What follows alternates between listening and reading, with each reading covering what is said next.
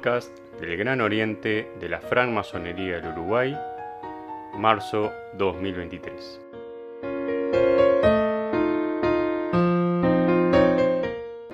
Amigas, amigos oyentes, bienvenidos a este nuevo ciclo 2023 del Bien Común, el podcast del Gran Oriente de la Francmasonería del Uruguay, programa institucional el cual vamos a estar compartiendo a lo largo de este año.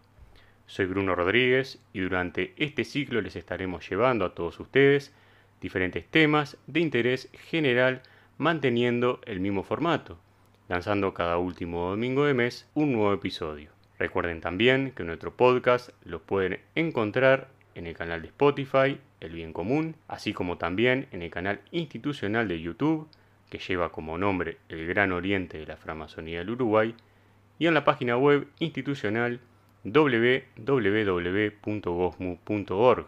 Allí van a la sección de podcast donde encontrarán todos los episodios, inclusive los del ciclo pasado. Pasando al tema que nos convoca hoy para comenzar este nuevo ciclo, es la actualidad del Gran Oriente de la francmasonería del Uruguay. Y para conversar sobre esta temática nos acompaña José Santín, quien es el gran orador José. Gracias por su tiempo para informarnos y compartir con nosotros y los oyentes cuál es la actualidad del Gran Oriente. Bienvenido. Muy buenas tardes, querido Bruno. Un gusto estar aquí dialogando contigo y con todos los oyentes de este podcast El Bien Común, que es el programa institucional del Gran Oriente de la francmasonería del Uruguay. José, si le parece, comenzamos con la primera pregunta. El Gran Oriente de la Francmasonería del Uruguay viene de realizar en diciembre del año pasado su vigésima quinta Gran Asamblea. ¿Cuáles fueron las decisiones más relevantes adoptadas? Se realizaron la síntesis de los temas de estudio anual definidos en la Gran Asamblea del año 2021, las cuales estuvieron a consideración de todos los talleres de nuestra institución masónica, así como los del presente año. Se eligieron las nuevas autoridades de los órganos del Poder Ejecutivo, judicial y del organismo de Contralor que se corresponden con nuestra forma republicana democrática de gobierno, ajustado a lo establecido en nuestra Constitución del Gran Oriente de la francmasonería del Uruguay.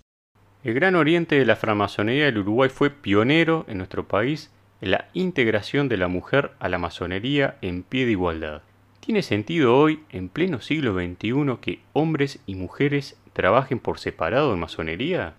Desde nuestra perspectiva liberal y dogmática de la masonería no tiene sentido esa separación. Nuestra institución masónica fue pionera en la integración de la mujer con el hombre en pie de igualdad, constituyéndose como una masonería nueva. Nos sentimos sanamente orgullosos de contar entre nosotros con nuestra hermana Miriam Tarduño, que fue la primera mujer que en Uruguay alcanzó la gran maestría masónica. Otras también entre nuestras hermanas han ocupado esa dignidad de nuestro gran oriente, como ser las hermanas María Echenique y Beatriz Junco. Esa igualdad no es ficticia, no es de discurso, sino real, porque nuestras hermanas han ocupado y ocupan puestos de dirección y control en todos los niveles institucionales del gran oriente de la francmasonería del Uruguay. La francmasonería en nuestro país tiene dos grandes corrientes que se diferencian sustancialmente por su filosofía y formación. El Gran Oriente de la francmasonería del Uruguay tiene fundamentos filosóficos liberales, de libertad absoluta de conciencia, adogmáticos, y que reconoce a la mujer en pie de igualdad. Otro aspecto fundamental que voy a desarrollar es que para esta institución, el Gran Oriente de la francmasonería del Uruguay, que nosotros llamamos GOSMO por su abreviatura. El libre pensamiento y la laicidad son principios generales que defendemos a ultranza y por los que luchamos permanentemente. Hablamos entonces que nosotros no solo estamos integrados por hombres y mujeres libres y de buenas costumbres, sino que la igualdad no es ficticia, sino real. Nuestras hermanas han ocupado y ocupan puestos de dirección de la institución, porque a los hermanos que mencioné como presidenta de los talleres también se le puede agregar a queridas hermanas que hoy ocupan cargos en el Consejo de la Orden, o sea, nuestro cuerpo directivo central, para que lo entiendan todos.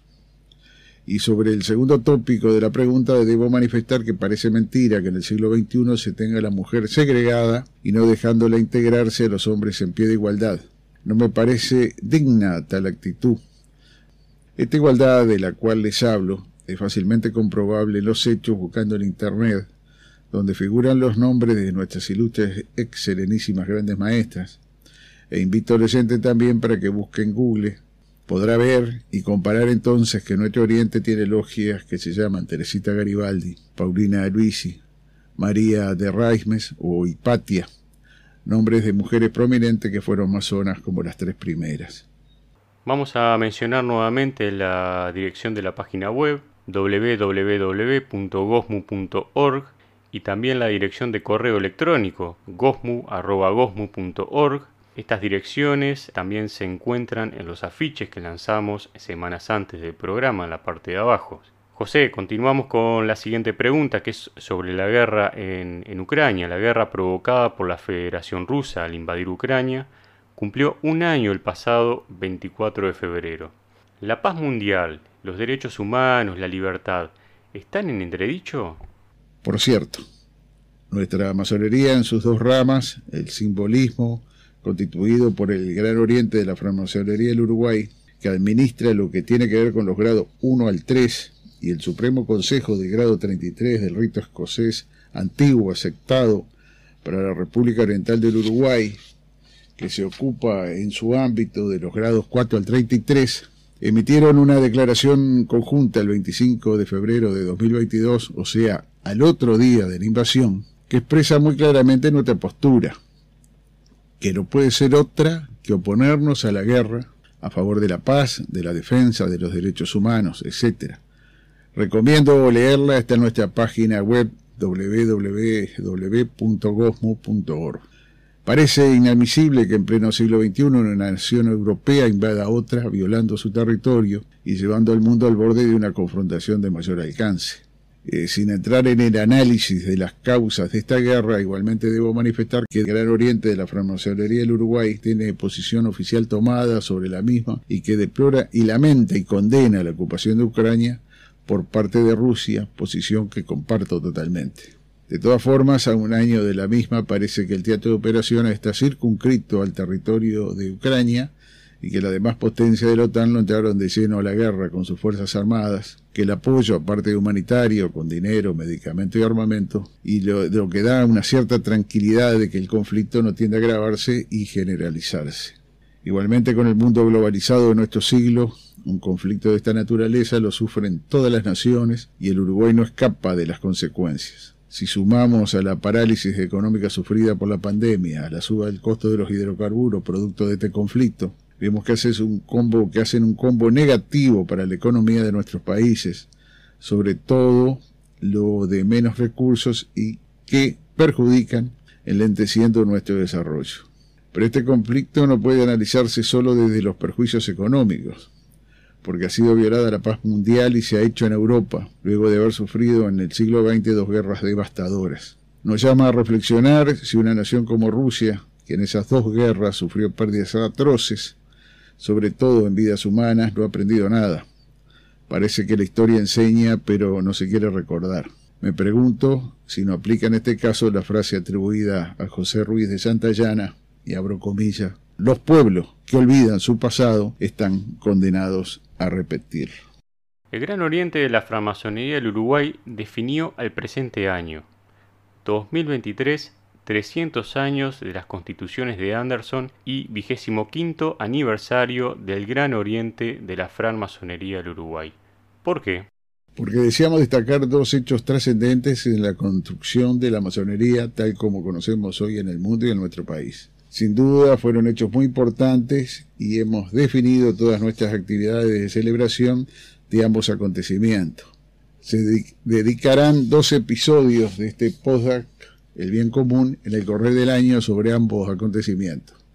Me permito sugerir estar atentos a todos nuestros oyentes porque serán bien interesantes seguramente y ricos en información.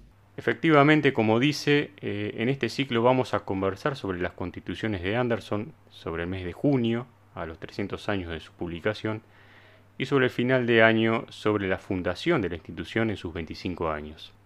Continuamos, José, con la siguiente pregunta. Actualmente, el Gran Oriente de la Francmasonería del Uruguay tiene algunos talleres que trabajan en rito moderno, otros en rito escocés antiguo y aceptado, así como otros los hacen en rito egipcio. ¿Por qué esa diversidad?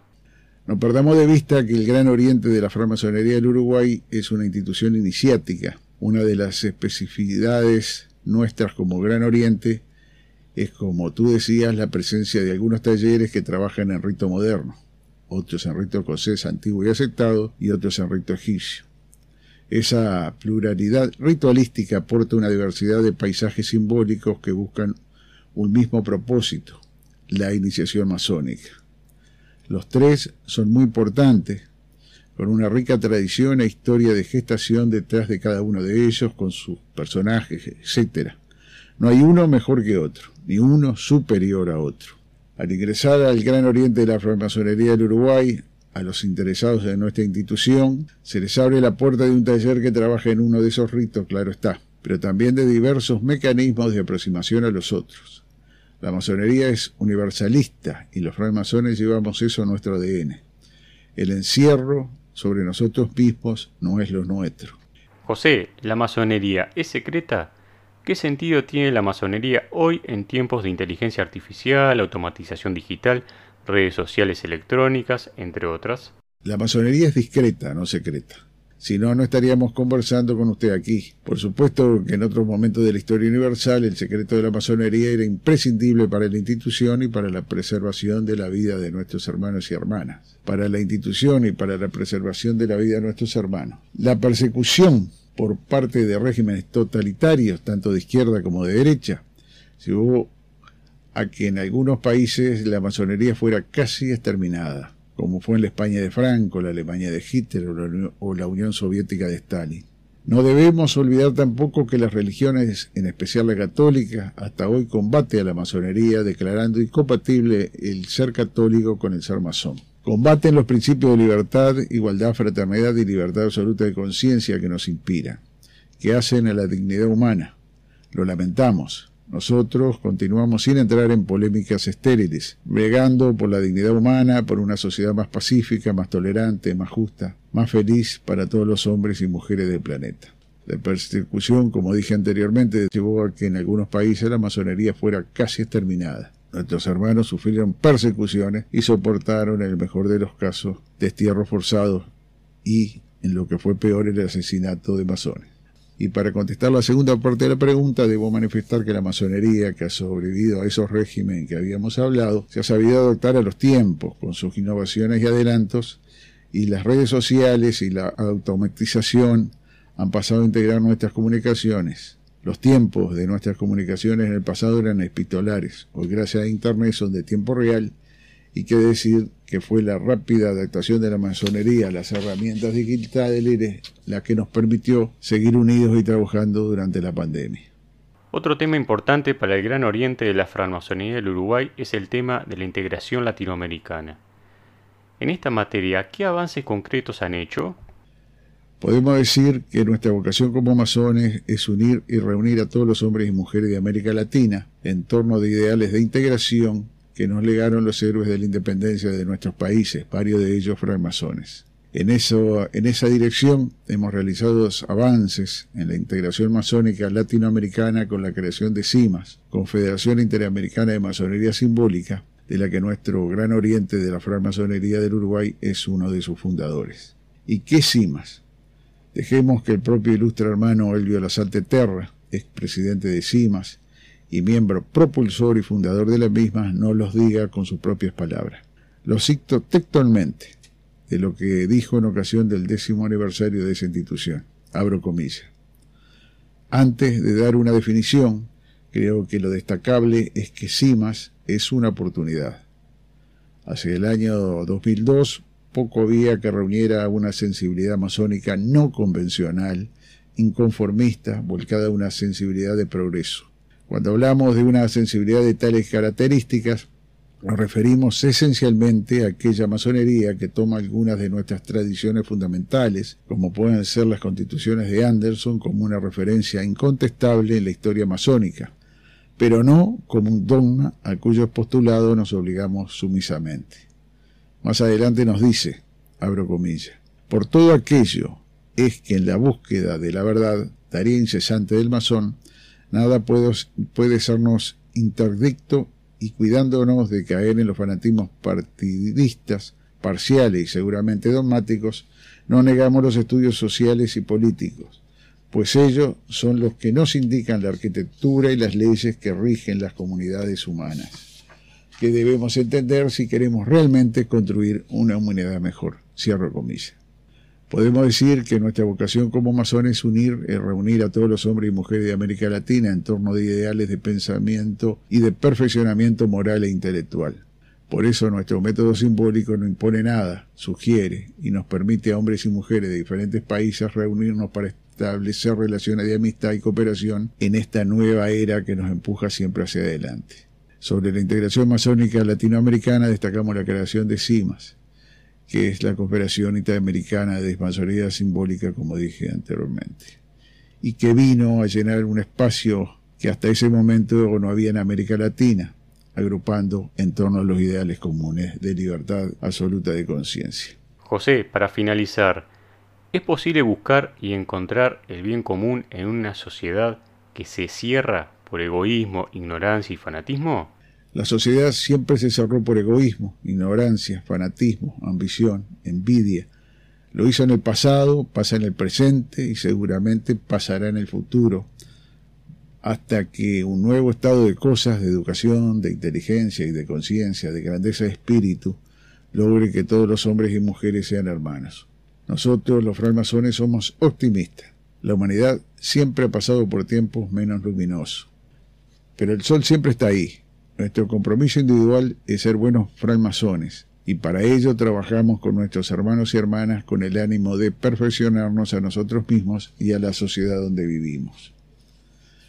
Como masones tenemos la obligación que asumimos en nuestra iniciación de luchar por el bien común, basándonos en nuestra tradición como método constructivo, transmitiendo nuestra información, nuestros usos y costumbres de generación en generación, formando una cadena que una el pasado con el futuro y donde asumamos con responsabilidad el eslabón de la cadena que nos toque ocupar. Los masones de este tiempo hemos tomado la antorcha y responsabilidad que nos corresponde, como lo han hecho los hermanos que nos precedieron y lo harán los que, los que nos suceda.